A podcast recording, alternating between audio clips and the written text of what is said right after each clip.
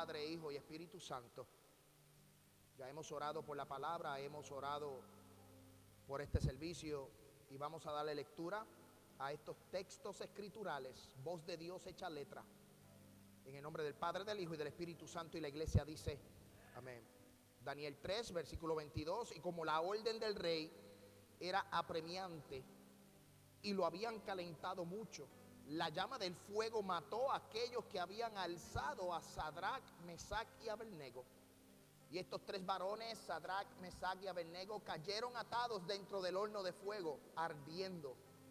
Entonces el rey Nabucodonosor se espantó y se levantó apresuradamente y dijo a los de su consejo, ¿no echaron a tres varones atados dentro del fuego? Ellos respondieron al rey, es verdad, oh rey. Y él dijo, he aquí yo veo cuatro varones sueltos que se pasean en medio del fuego sin sufrir ningún daño y el, el aspecto del cuarto es semejante al Hijo de los dioses y el aspecto del cuarto es semejante al hijo de los dioses. Esto se calentó. Puede tomar asiento, pero no siente su alabanza. Pero antes de yo entrar en el mensaje, antes de yo entrar en el mensaje, yo le quiero pedir a nuestro hermano Silvestre. Silvestre, ¿está preparado? ¿Está ready? Ok, cuando terminemos el mensaje, Silvestre tiene un testimonio que quiere compartir con ustedes. Santo es Dios. Libro de Daniel capítulo 3 nos muestra una historia muy hermosa donde la hemos estudiado, donde la hemos aprendido, donde la hemos escudriñado. Pero Daniel capítulo 1, yo quiero que usted me siga en esta tarde con la palabra. Daniel capítulo 1 dice, en el año tercero del reinado de Joacín, rey de Judá, vino Nabucodonosor, rey de Babilonia, a Jerusalén y la sitió. Y el Señor entregó en sus manos a Joacín, rey de Judá, y parte de los utensilios de la casa de Dios. Y los trajo a la tierra de Sinal, a la casa de su Dios, y los colocó en los utensilios en la casa y en los, y del tesoro de su Dios. Y dijo el rey Apenas, jefe de los eunucos, que trajesen de los hijos de Israel, del linaje real de los príncipes, muchachos en quienes no hubiese tacha alguna, de buen parecer, enseñados en toda sabiduría, sabios en ciencia y de buen entendimiento e idóneos para estar en el palacio del rey, y que se le enseñase la letra y la lengua de los caldeos. El pueblo de Israel hizo lo malo delante de los ojos de Dios el pueblo de Israel había pecado y creo que hace unos domingos atrás estuvimos hablando de Daniel. Cuando predicábamos bajo el tema colapso de una nación donde Daniel profetizó. Pero en esta tarde preciosa yo quiero compartir este mensaje. Yo quiero traerte esta palabra, la cual Dios me ministró. Y mientras yo estudiaba esta palabra, mientras yo me introducía en la historia de Sadrach, Mesach y Abednego, Dios me ministraba mi corazón. El pueblo de Israel fue llevado cautiverio. El pueblo de Israel fue llevado preso. Fue entregado en manos de Nabucodonosor. Nabucodonosor era un rey fuerte. Por el juicio, Dios puso a esa nación bajo los babilónicos. Pero dentro de ese juicio, dentro de la entrega al pueblo de Israel a los babilónicos, habían unos jóvenes hermosos, habían unos jóvenes de sabiduría, gente intachable. Escuche bien, el pueblo de Israel, sus comandantes, sus reyes habían pecado. Eso no quiere decir que el pueblo completo había pecado. Había gente que había mantenido la fe. Había gente dentro del pueblo de Israel que había guardado los mandamientos, que había guardado la palabra, que había guardado las promesas. Pero el rey se había entregado a la maldad, el rey se había entregado al pecado y por ende la consecuencia del pecado fue que Dios los entregó a los babilónicos. Lo que me llama la atención es que estos jóvenes cuando están en cautiverio, que están presos, ellos decidieron no contaminarse con la comida del rey, no contaminarse con nada que tuviera que ver con los dioses de los babilonios o con los utensilios o con el rey Nabucodonosor. Ellos prefirieron comer legumbres. Ellos prefirieron guardar la palabra. Ellos prefirieron adorar a su Dios en medio de su cautividad.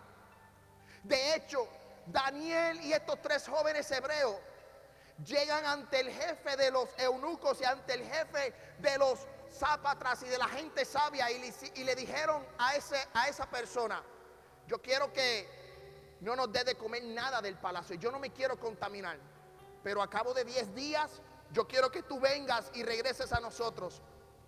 Y si nuestros rostros o si nosotros nos vemos mejor, pues entonces seguimos como estamos y no nos contaminamos.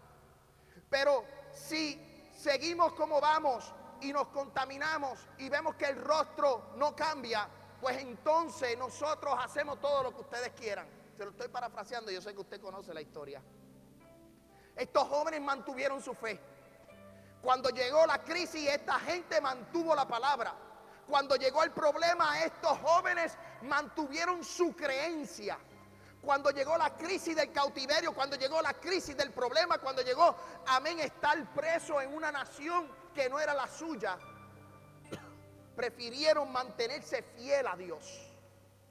Pero cuando ellos prefieren mantenerse a los pies de Cristo, a los pies de Dios, mira, yo quiero que usted vaya conmigo a las Sagradas Escrituras, Daniel capítulo 1, versículo 15. Dice, y al cabo de los diez días pareció el rostro de ellos mejor y más robusto que el de los otros muchachos que comían de la porción de la comida del rey. Así pues, Melzal se llamaba la porción de la comida de ellos y el vino que habían de beber, versículo 16, y les daba legumbres. A estos cuatro muchachos Dios les dio conocimiento, inteligencia en toda letra y ciencia y Daniel tuvo entendimiento en toda visión y en sueño. Y pasados los días, al fin de los cuales había dicho el rey que los trajesen el jefe de los eunucos, trajo delante de Nabucodonosor y el rey habló con ellos. Y no fueron hallados entre todos ellos otros, como Daniel, Ananías, Misael y Azaría. Así pues que tuvieron delante del rey. Ellos prefirieron no contaminarse. Ellos prefirieron no seguir las leyes de los babilónicos. Ellos prefirieron mantenerse buscando de Dios. Si Nancy en la parte de atrás me puede buscar un poquito de agua. Ellos prefirieron mantenerse para Dios en medio de la crisis, en medio de la situación. Ellos prefirieron servir al Dios Todopoderoso hasta el punto que se veían mejor. Pero cuando nosotros vamos al capítulo 3 de Daniel, vemos que el rey Nabucodonosor en su orgullo, en su riqueza, levanta una estatua. Levanta una estatua tan grande y exige que todos los gobiernos, pueblos, lenguas, todos los que estuvieran eh, dentro de la casa del rey, como los sabios, los sátrapas, toda la gente que vivía en, en Babilonia, se postrara delante de esta estatua. Recuerden que Nabucodonosor era un hombre de poder, era un hombre de dominio. Y cuando él decía algo, la gente tenía que seguir lo que él decía. Sabes, cuando yo entro a esta historia, yo estoy observando que es lo mismo que está sucediendo en el 2020. Nabucodonosor se ha levantado en este tiempo. Nabucodonosor ha levantado una estatua, ha puesto un edicto y ha dicho que adoren a la estatua. Ha dicho que sigan el edicto. ¿Cómo yo puedo comparar eso con, la, con el tiempo en que estamos viviendo? La sociedad ha levantado una estatua. La sociedad ha puesto un edicto. Ahora lo malo le llaman bueno y lo bueno le llaman malo. Ahora ante la sociedad la gente se tiene que inclinar. Ya no hay libre expresión. Ahora el que es cristiano lo discriminan. Ahora el que se llama ser seguidor de Jesús lo echan a un lado. La sociedad ha puesto un edicto donde las cosas que están sucediendo, las cosas que están sucediendo son buenas para el hombre. Prendes Netflix, vas a las redes sociales encuentras todo el contenido que quieras buscar, todo lo que es pecado, todo lo que desagrada a Dios. Si uno comenta algo en contra de las posturas del gobierno en muchos países, el gobierno puede silenciarte. Estamos viviendo en un tiempo difícil donde la sociedad es lo que determina y dicta nuestra manera de comportarnos. No importa si hacen leyes y, hacen cosas legales, pero lo que es legal no quiere decir que es correcto. Hay estados que han legalizado la marihuana. Hay gente que está tratando de legalizar lo que es la pedofilia. La sociedad está dictando sobre la homosexualidad, la pedofilia. Amén. Todo lo que está sucediendo. Amén. En el mundo entero nos están poniendo un edicto. Gracias. Nos han puesto un edicto. Nos han puesto una estatua. Y ahora quieren que las iglesias sigan a la estatua. Ahora quieren que los hijos de Dios se postren ante lo que diga la sociedad o los gobiernos. Y yo le voy a decir algo a esta iglesia. Y yo quiero que usted se lo grabe en esta tarde. Yo quiero que usted se lo lleve para tu casa. Van a venir momentos de persecución. Van a venir momentos donde se va a probar nuestra fe. Van a llegar días en donde a lo mejor un templo como este lo van a cerrar. Van a llegar días donde van a cerrar la iglesia. Recientemente al pastor John MacArthur del estado de California, el gobernador le puso una multa de mil dólares por día para que no pudieran abrir el templo. El, el, pastor John MacArthur se fue contra el estado y gracias a Dios pudo el, eh, la juez o el tribunal fallar a favor de John MacArthur. Esto es simplemente los inicios de lo que se avecina. Esto es simplemente el comienzo de lo que la iglesia va a pasar. Cuando un día nos digan, no pueden celebrar culto. Cuando un día nos digan que no podemos repartir tratados o salir a la calle a anunciar el Evangelio. Porque han levantado una estatua. Nabucodonosor se ha levantado. Han puesto un edicto. La gente tiene que seguir la opinión de ese grupo minoritario, de ese grupo pequeño que maneja las noticias, que maneja las redes sociales. Ahora mismo yo tengo una situación con el canal de YouTube de la iglesia. Yo no sé si es un problema técnico, yo no sé si es un problema de configuración, pero el viernes después de la, del culto que estábamos dando, transmitiendo, la aplicación trancó el canal y ahora yo no puedo transmitir por YouTube. Vamos a llegar el día en donde si tú predicas a Cristo por las redes sociales nos van a silenciar. Nos van a silenciar pueblo. Van a silenciar a la iglesia. Van a silenciar a todo el que cree en Jesús de Nazaret. Pero yo le tengo buenas noticias a la iglesia. Yo le tengo una buena noticia a la gente que me está observando me pueden silenciar a través de las redes sociales, pero no pueden callar mi boca. No pueden callar mi boca. No pueden callarme.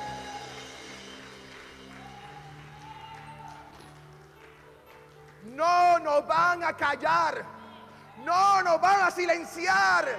No, no y no. Nabucodonosor se levantó puso la estatua de la inmoralidad, puso la estatua, amén, santo Dios del pecado. Y hay mucha gente que se está postrando, hay mucha gente que está siguiendo la estatua, pero hay otros, amén, que siguen la fe, que guardan la palabra, que guardan los mandamientos, que no han doblado sus rodillas a Baal, que no han doblado sus rodillas a Baal. ¿Sabes qué? Esto se calentó el horno está prendido. El horno lo han calentado. Y yo quiero que tú entiendas en el día de hoy que las puertas del infierno no pueden prevalecer contra la casa del Señor.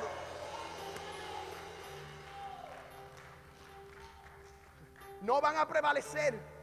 Amén. El infierno no puede prevalecer contra tu casa. El infierno no puede prevalecer contra tu fe. El infierno no puede prevalecer en lo que tú crees. En lo que tú crees. En lo que tú crees.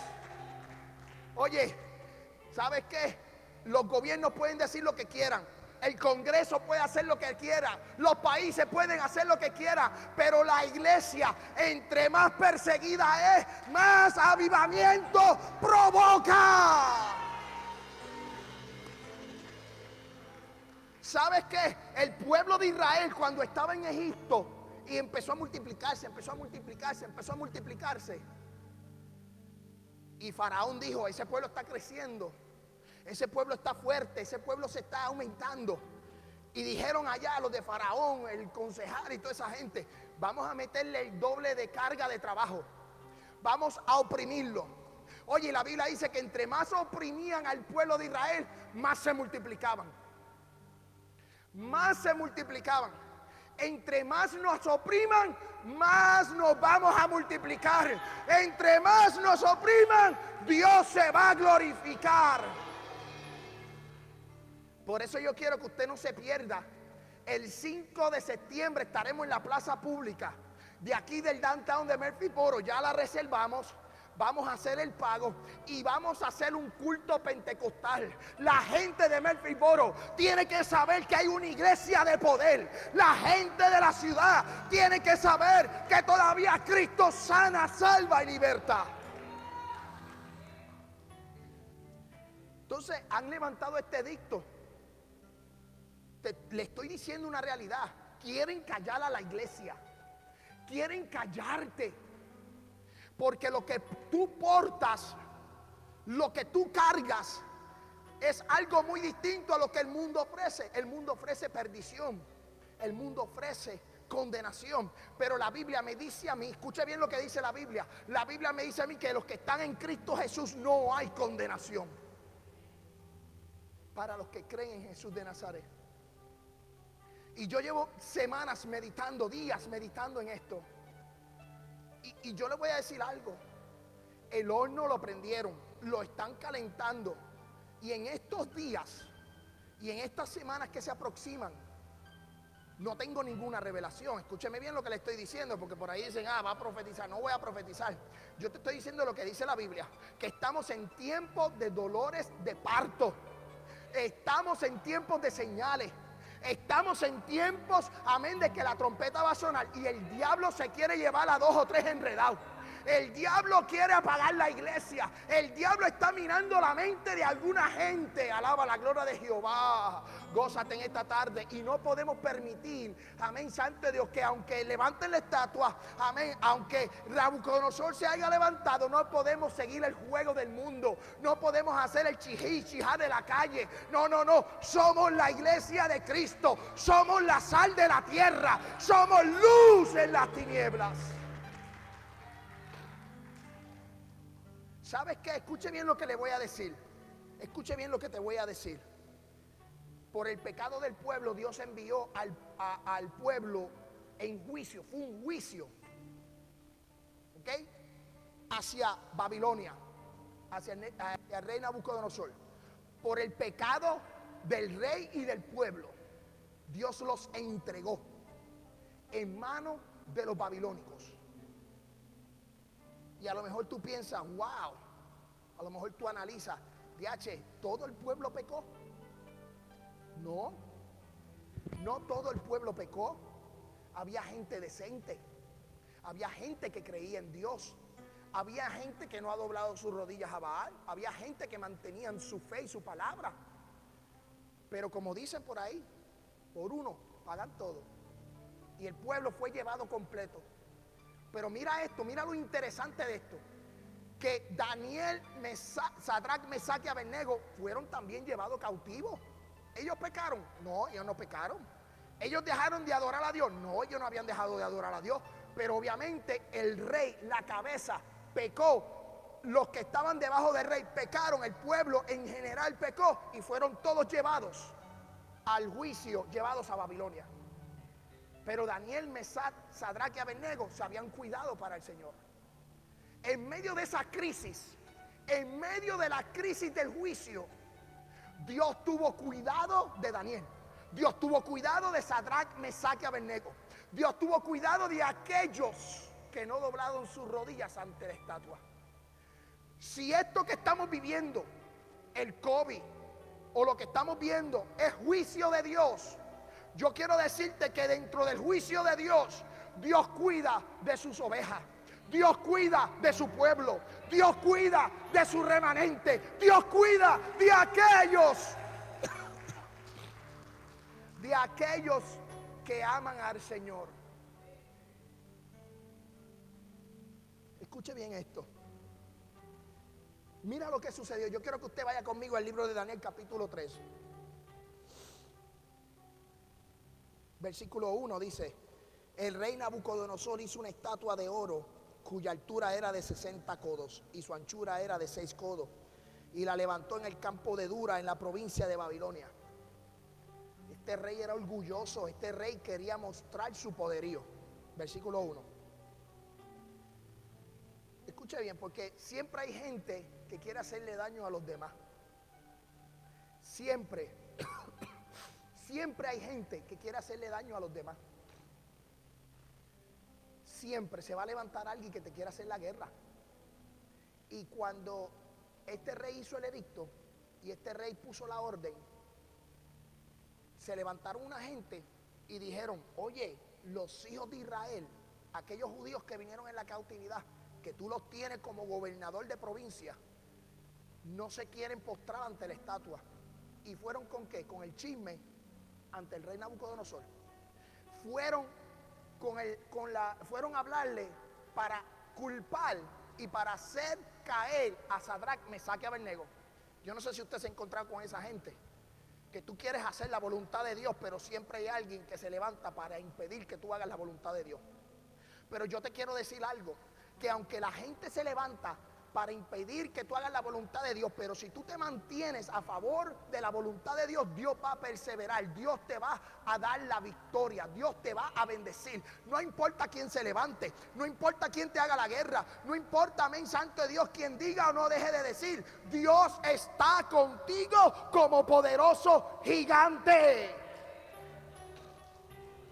Dios está contigo. El viene predicábamos y hablábamos y decíamos, somos hijos de Dios. Yo quiero que tú entiendas que tú eres una hija de Dios. Yo quiero que tú entiendas que tú eres un hijo de Dios. Y aquí viene mi princesa. Ah, sí, caliente.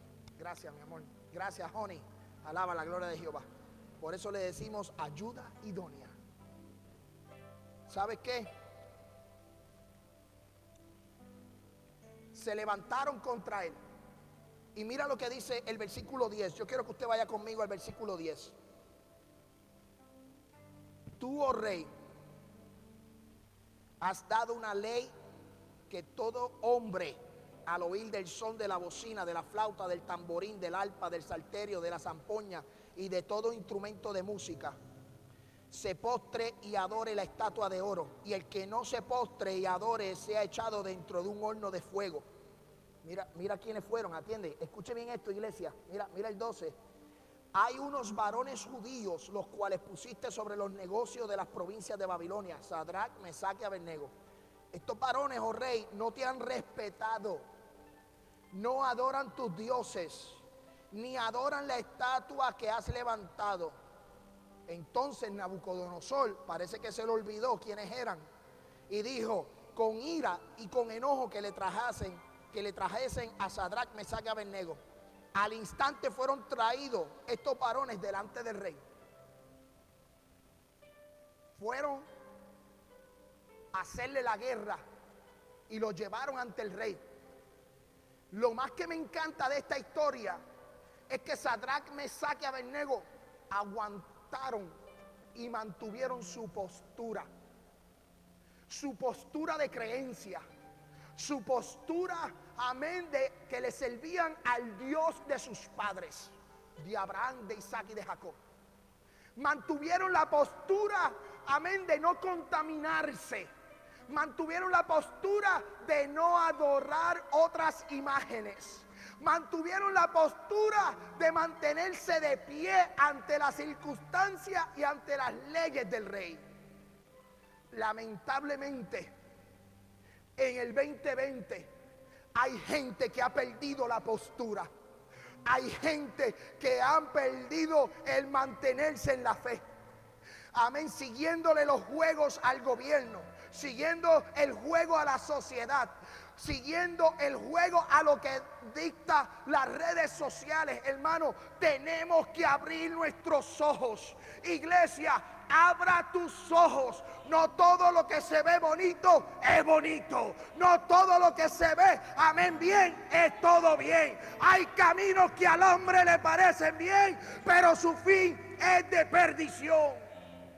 Y lamentablemente estamos viviendo bajo estos efectos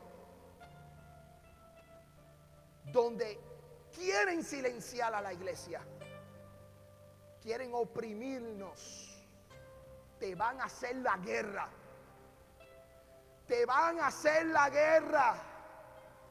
Nos van a hacer la guerra, pueblo. Lo que yo veo en todo esto es que lo que dijo Sadrach, Mesach y Abelnego, yo quiero que usted vaya conmigo al versículo 16. Versículo 16.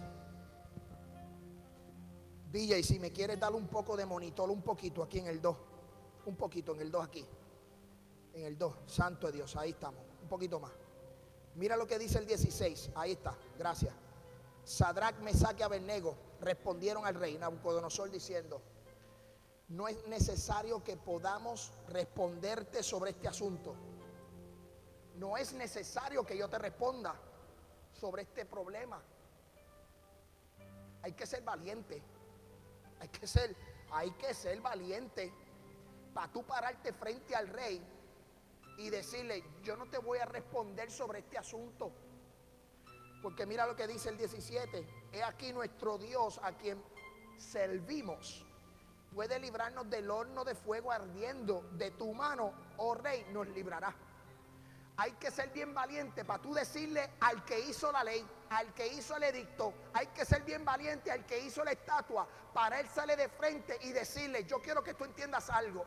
Yo le sirvo a un Dios todopoderoso ni a ti, ni a la estatua, ni a tu ejército, ni a los seguidores tuyos, amén, ni a la gente que tiene detrás de ti, nos vamos a postrar. Porque nuestro Dios nos va a librar de ti, del ejército, del pueblo y de todo el que toque la bocina. Nosotros no vamos a servir a la estatua.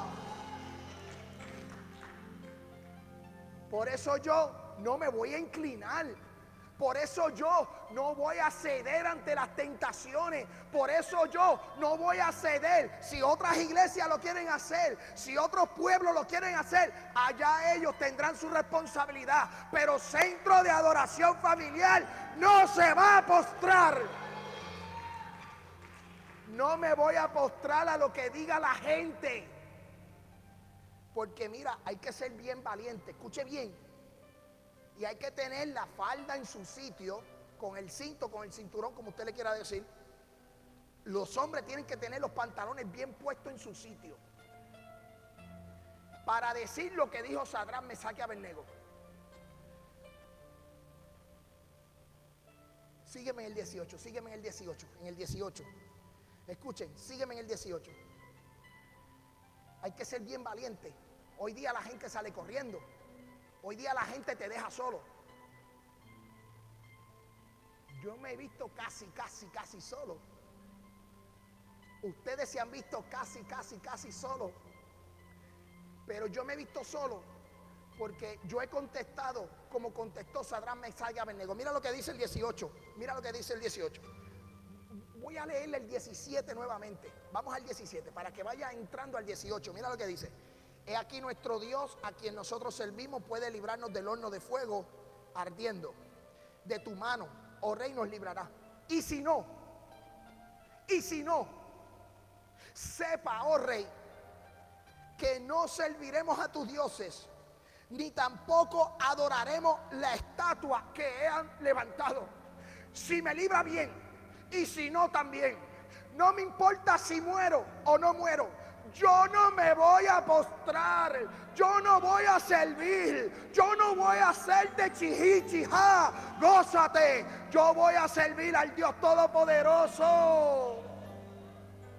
Oye, es increíble cómo estos jóvenes se atrevieron a decir, los jóvenes, Melissa, dijeron, si me libra bien y si no también, pero no me importa, yo no voy a adorarte. Eso quiere decir que los jóvenes hebreos dijeron, Jehová es mi pastor y nada me faltará. Los jóvenes hebreos dijeron, yo soy como el monte de Sión que no se mueve, sino que permanece para siempre. Los jóvenes hebreos dijeron, yo no me avergüenzo del Evangelio porque es poder de Dios. Ah, ah, los jóvenes hebreos dijeron, Jehová está conmigo como poderoso gigante. Hay que ser bien valiente. Y ya estoy terminando. Escuche bien. No les importó la orden. Calentaron el horno siete veces. Siete veces calentaron el horno. Los que tenían a Sadrach, Mesach y en las manos. Cuando abrieron la puerta se quemaron. Los lanzaron. ¿A cuántos los han lanzado al horno de fuego? ¿Eh? ¿A cuántos? ¿Cuántos han lanzado al horno de fuego? ¿Ah? ¿Cuántos? ¿Cuántos se han visto? Amén. En la sala de un hospital. ¿Cuántos se han visto?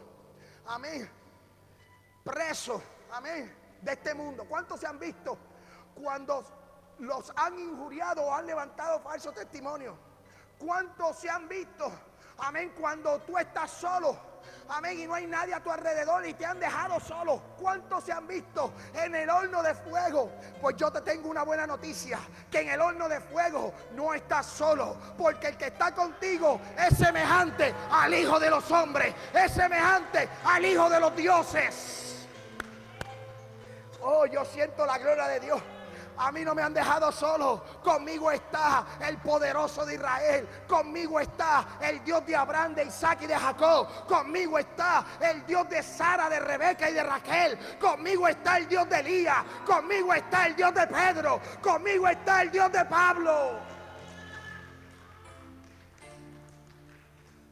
Ahorita, Silvestre, te voy a dar la parte para que testifique.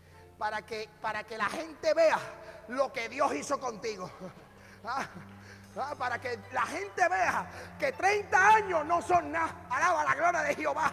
¿Sabe por qué? Porque hemos pasado por el fuego, nos han metido al horno, pero hemos salido de victoria en victoria.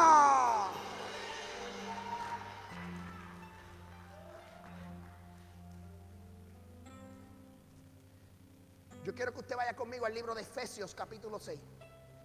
Efesios.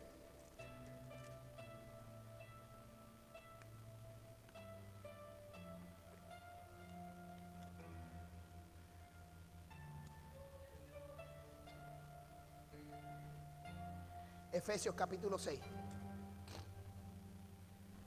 Prendieron el horno. Está caliente. Están esperando, Norio, meterte ahí adentro.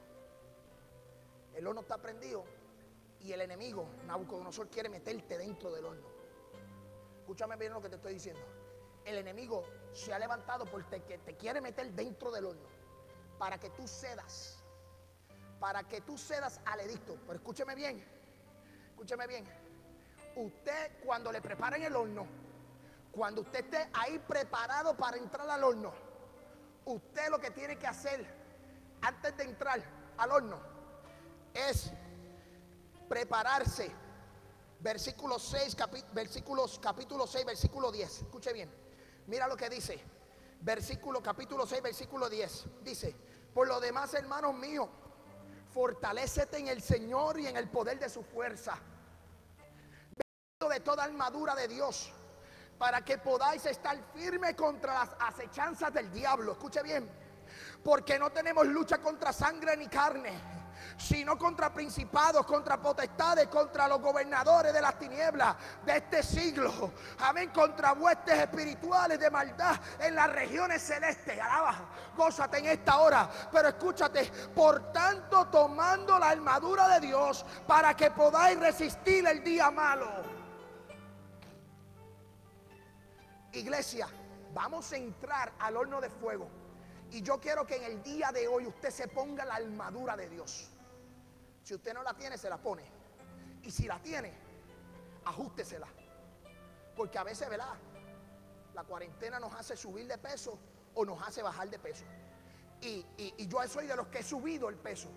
Y la armadura he tenido que abrirle dos o tres, ¿verdad? Boquetitos al cinturón. Amén, para que me sirva. Pero escúchame, si usted no tiene la armadura, o la tiene, pero hay que ajustársela, póngasela en el día de hoy. Porque el horno lo han prendido. La guerra se avecina. El diablo se ha levantado contra la iglesia. El diablo se ha levantado contra la familia. El diablo se ha levantado contra los hijos. Escuche bien, se ha levantado el espíritu de Herodes para aniquilar la niñez de esta nación y del mundo entero. La gente quiere hacerle daño a los niños y no se lo vamos a permitir. Que levanten el edicto, que levanten la estatua, pero mis hijos son de Dios. Mis hijos son de Dios. Tus hijos son de Dios. Escúchame bien. Han levantado un edicto que quieren hacerle daño. Herodes, el diablo, se ha levantado para hacerle daño a los niños.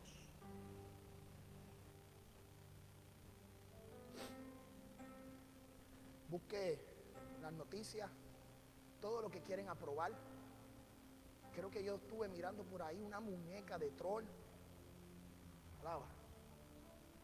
Que tú tocas la muñeca y yo no sé qué sonidos hace de una o de otra manera quieren introducir el pecado a los niños inocentes. Porque los niños son inocentes y son creación del cielo. Pero todo lo que es creado, todo lo que tiene la imagen y semejanza de Dios, el diablo se quiere levantar. ¿Por qué? Porque el diablo en un momento dado era el ángel de luz.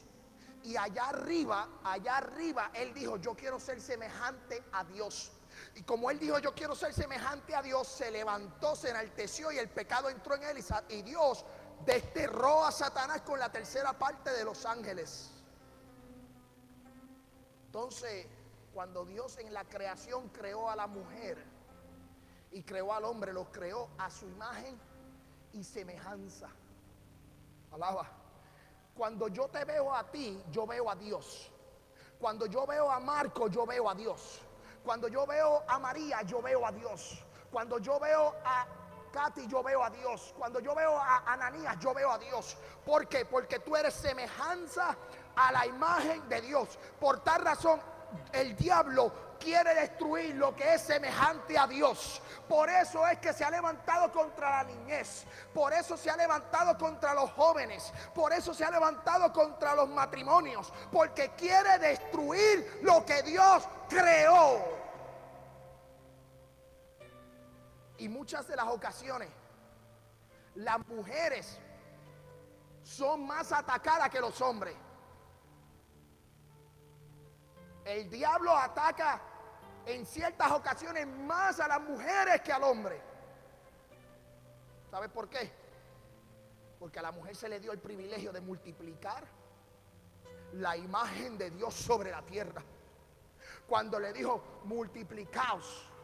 Amén. Cuando el hombre y la mujer, ¿verdad? Amén. Multiplican la imagen de Dios, pero la mujer tiene el privilegio de dar la luz. Algo que el hombre no tiene. Y el enemigo quiere levantarse. Y el horno está prendido. Han querido atacar a la niñez. Han querido atacar a las mujeres. Han querido atacar al hombre. Porque el diablo quiere que tú dobles tus rodillas y cedas ante las tentaciones, a los deseos terrenales. Por eso yo quiero que tú pongas tu armadura hoy. Porque cuando tú te pones la armadura, escuche bien, cuando tú te pones la armadura, el diablo te puede tirar, te puede engañar, te puede hacer lo que quiera, tirarte dardo, atacarte, amén, velarte 24 horas. Pero cuando tú tienes la armadura de Dios, amén, las saetas pasan, las flechas pasan, los arcos se van, alaba el ataque del diablo. ¿Por qué? Porque la Biblia dice resistir al diablo y de vosotros huirá. Alaba la gloria de Jehová. Por eso te, yo quiero decirte en esta tarde, yo quiero decirte en esta tarde, por tanto toma la armadura de Dios para que podáis resistir al día malo. Y habiendo acabado estar firme, estad pues firme, ceñido vuestros lomos con la verdad y vestido con la coraza de justicia. Y calzado los pies con el apresto del Evangelio y sobre todo, sobre todo, toma el escudo de Capitán América. No, no es Capitán América. Sobre todo el escudo de la fe. De la fe. De la fe, porque cuando viene el ataque, la fe está ahí. Aguanta el ataque. Cuando tú te ves sola, cuando tú te ves solo, lo que te hace a ti sobrellevar la carga o lo que hace a ti que tú puedas vencer es la fe que tú tienes en Dios. Amén. Es la fe que tú tienes en Jesús de Nazaret.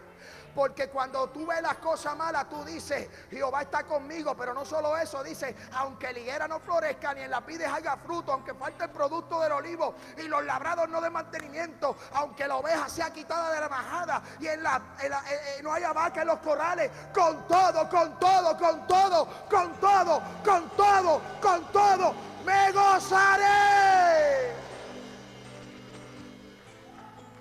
En el Dios de mi salvación, el cual hace mis pies como de sierva y en las alturas me hace andar.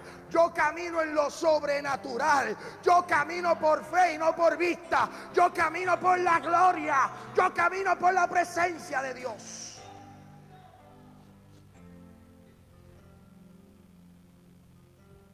Y orando, escucha eso. Mira lo que dice, sobre todo toma el escudo de la fe con que podáis apagar todos los dardos de fuego del maligno.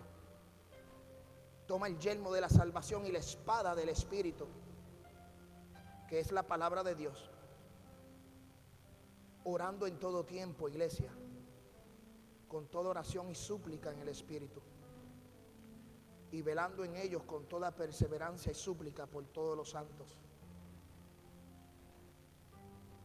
Y por mí a fin de que al abrir mi boca me sea dada palabra para dar a conocer con denuedo el misterio del Evangelio, por lo cual soy embajador en cadenas, que con denuedo hablo de él y cómo debo hablar. Pablo hablaba con denuedo, encadenado. Va a llegar el tiempo en donde nosotros tenemos que vamos a ser presos. Va a llegar el tiempo donde tú decides si quieres seguir a Cristo o te avergüenzas. Va a llegar el día en donde tú tienes que tomar una decisión. Si sigues a Cristo, no importando las consecuencias, sabiendo que te van a meter en el horno de fuego y que si entras te quemas y te mueres, o sabiendo también que puedes entrar y salir. Pero es tu decisión, tienes que saber, tienes que saber que puede Dios librarte y tienes que saber que también Dios no te libra. Y cuando tú asimilas y te llevas dentro de ti en el que Dios te puede librar o no te libra, entonces ahí tú te haces más que vencedor. Porque hay muchos pastores que han muerto en la pandemia por abrir sus iglesias, sus iglesias se han infectado y han muerto. Mucha gente ha muerto cristiana. Mucha gente. Y a lo mejor tú te has preguntado si te sirven, si tienen ministerio, si te adoran, ¿por qué murieron? A lo mejor te has preguntado por qué Dios permite que yo como cristiano, como cristiana, me infecte. Yo te quiero decir algo. El sol sale tanto para buenos como para malos, para los justos y para los injustos. Nosotros estamos entrando en un periodo de persecución, un periodo difícil, y aquí es donde los niños se separan de los hombres.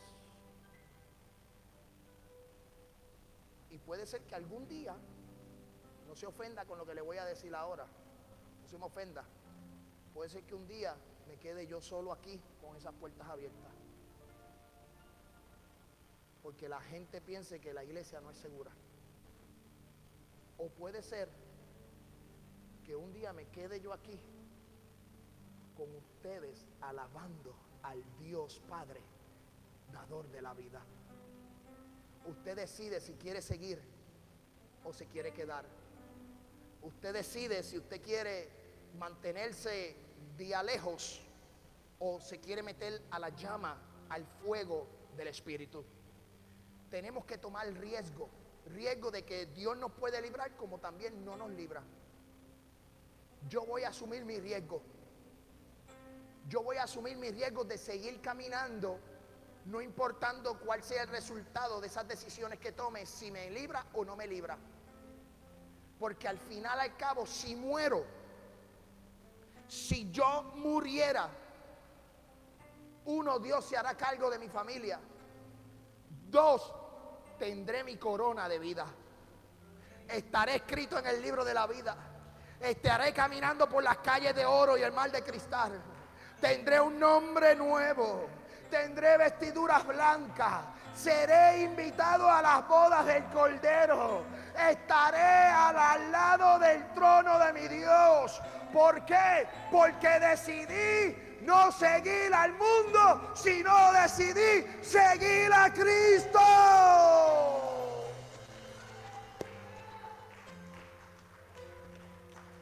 El horno lo calentaron y ahora usted le dice que está a tu lado. Está caliente.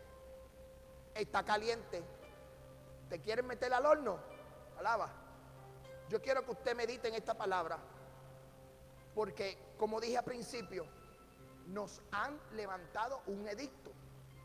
Escúcheme bien. Y lo quiero repetir para que usted haga conciencia. Para que usted piense. ¿Ok? ¿Quiénes? Este país está dividido. Esta nación está dividida entre los conservadores y los liberales. no voy a hablar de política, pero en noviembre se juega un destino para esta nación. Yo a usted no le digo por quién votar, si puede votar. Yo lo que digo es que tenemos que orar para que dentro de los planes que Dios tenga para esta nación, sean positivos o sean negativos, sea lo que sea para esta nación, si es juicio lo que va a venir, y Dios decide, amén, sucumbir esta nación, hacer colapsar esta nación dentro del juicio, dentro de lo que se avecina, que nosotros podamos ser como Sadrach, Mesach y Abednego, que nosotros podamos ser como Daniel que yo no me contamine con la sociedad, que yo no me contamine con lo que dicta la gente, lo que está de trending, lo que diga Twitter, lo que diga Facebook o lo que diga YouTube. Hoy la sociedad se está dictando por las redes sociales. Hoy día la gente es millonaria, escúcheme bien son millonarios siendo influencers en YouTube, ya no quieren estudiar, ya no quieren ir a la escuela. Amén, santo Dios, no quieren ir al college. ¿Por qué? Porque las redes sociales nos están llevando, amén, a un punto donde la sociedad va a sucumbir.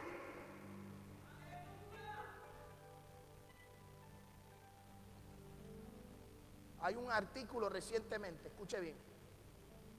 Mira, mira hasta dónde ha llegado.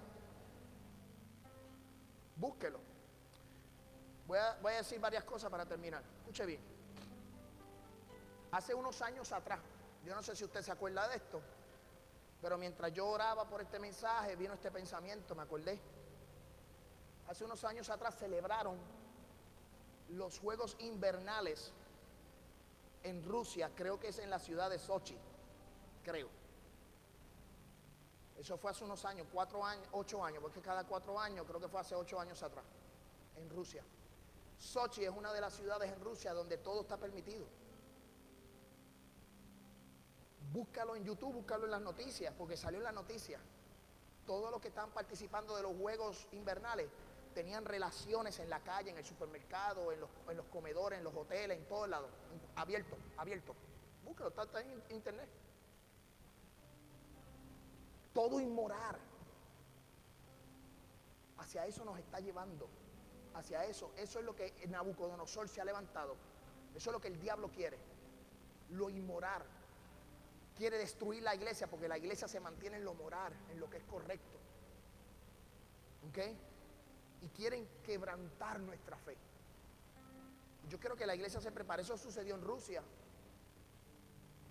Pero recientemente salió un artículo donde ahora Google va a tirar un, un programa de certificación para que la gente no vaya a la universidad, que estudie Google, que estudie la carrera profesional de Google, unos seis meses y ya tiene empleo con Google.